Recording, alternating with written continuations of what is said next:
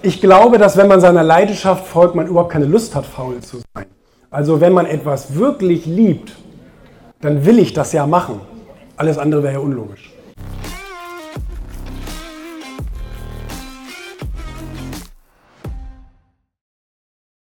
So, jetzt angekommen in der Berufsschule in Pinneberg bei Hamburg. Jetzt bin ich wieder Professor Backhaus und erzähle den armen Schülern, ich habe gerade eben erfahren, dass das alles äh, heute eine Zwangsveranstaltung ist. Das heißt, 300 Schüler sind jetzt heute Abend gezwungen, um, um 18.30 Uhr sich jetzt ihren Vortrag anzuhören. Äh, da will ich das natürlich versuchen, so interessant wie möglich zu machen.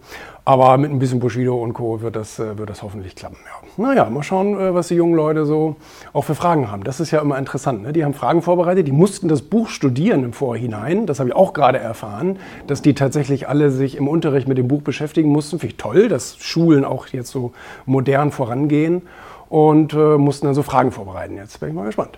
Vorstellen, dass er, nachdem er all das geschafft hat, jetzt habe ich. Ich glaube, dass wenn man seiner Leidenschaft folgt, man überhaupt keine Lust hat, faul zu sein.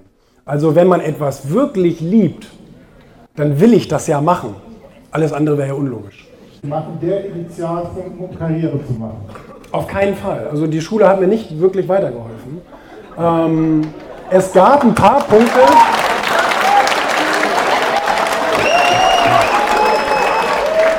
Ja gut, das ist ja, ich meine, das ist ja das größte Gerücht, was kursiert, dass Schule irgendwie wichtig für Erfolg ist oder so. Das ist natürlich nicht der Fall.